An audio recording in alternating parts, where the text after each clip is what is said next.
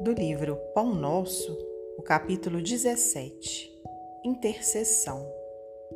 Irmãos, orai por nós.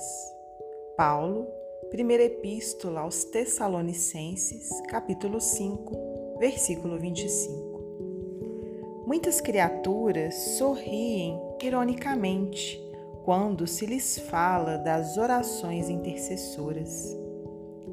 O homem habituou-se tanto ao automatismo teatral que encontra certa dificuldade no entendimento das mais profundas manifestações de espiritualidade. A prece intercessora, todavia, prossegue espalhando benefícios com seus valores inalterados.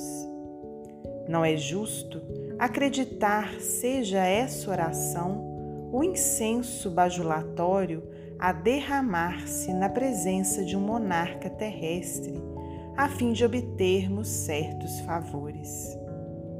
A súplica da intercessão é dos mais belos atos de fraternidade e constitui a emissão de forças benéficas e iluminativas que, partindo do espírito sincero, vão ao objetivo visado por abençoada contribuição de conforto e energia. Isso não acontece, porém, a pretexto de obsequio, mas em consequência de leis justas.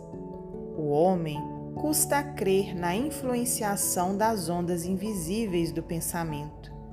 Contudo, o espaço que o cerca está cheio de sons que os seus ouvidos materiais não registram.